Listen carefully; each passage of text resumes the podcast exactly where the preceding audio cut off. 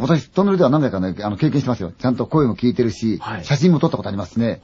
ええこれあのーずっと福岡の方で仕事やってたんですよね。番組やってたんですが、その時に稲川さん夏ですから行きませんかって、これ今ちょっと有名になりましたけどね、犬鳴峠というのが、あの、北九州にあるんですよ。で、行きましてね。で、そこはっていうと、今はもう道路がそのままスーッと伸びてるんですが、なんでこんな風にっていうのは、すごいきつい角度で曲がって山入ってくるんですよ。で、岩山をね、あの、手掘りで削ったトンネルなんですよね。今はフェンスがしてあって、あの、関係者以外あんま入らないんですよ。入るとも入るんですよ。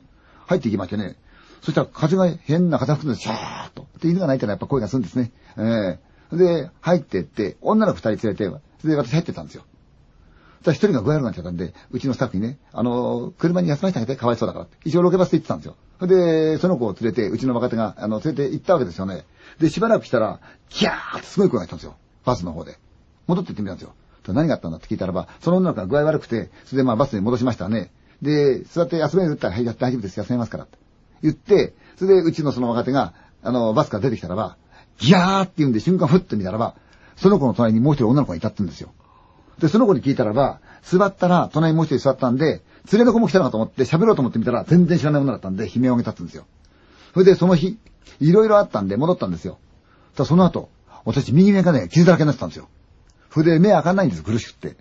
で、結果的にはね、あの、状況として悪いんで、じゃあもう今日やめましょうってなったんですよ。で、やめようと言ったのにしばらくしたらまた行ってみたいって言い始めたやつがいたんですよ。で、やめようと言うのに。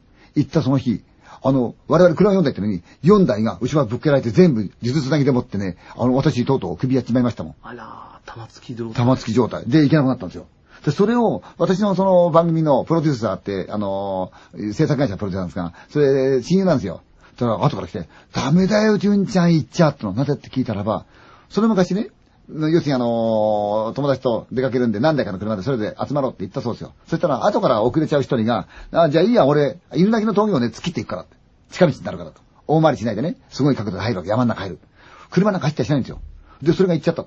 で、彼ら着いたんだけど、追いついて来ねえな、あいつ。要するにその峠通りは結構早いんですよ。来ないなって言うんで心配になって、もう一人の友達と、じゃあ行ってみようかと。車2台連ねて行ったって言うんですよね。で、やがて山の中ずーっと通った。後にも先にも車がいないわけですよ。そしたら、トンネルが見えたんで、おーいって言ったら先の車止まって、とっとっとっと走ってたんですよ。自分も車止めてたら、おい、ちょっと変なんだよな。トンネルの中になんかあるぜってなって。じゃあ行こうかと二人で見に行ったら、トンネルの中に、ひっくり返になって車が止まってるって言うんですよ。そこは車1台しか走れない。狭いちっちゃいトンネルで。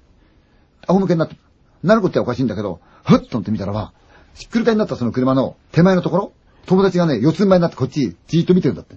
倒れて。これはもういけないと思って行ったら、死んでたそうですよ。おい、死んでるよって言ったら友達が、うわー強い悲鳴上げるんで、なんだって見たらば、その、四つん這いになってる、その状態の方で、舌がないんだって、体の。ちぎれてるんだって、体が。じゃあ、ちぎれた体がどうしてここまで来たんだ下の方は車に残ってんだって。ちぎれた上の方が出てきてんだとかって。純ちゃん、大体あそこで車がね、転がって天井にね、タイヤを向けるってことはありえないよと。ありえないんですよ。スピード出せないんだから。なのに車がひっくり返ってて、ちぎれて言うんですよ。あそこは行った方がね、行っちゃいけないよって言われたけど、そういうとこあるんですよね。ああ、あれびっくりしましたね、私も。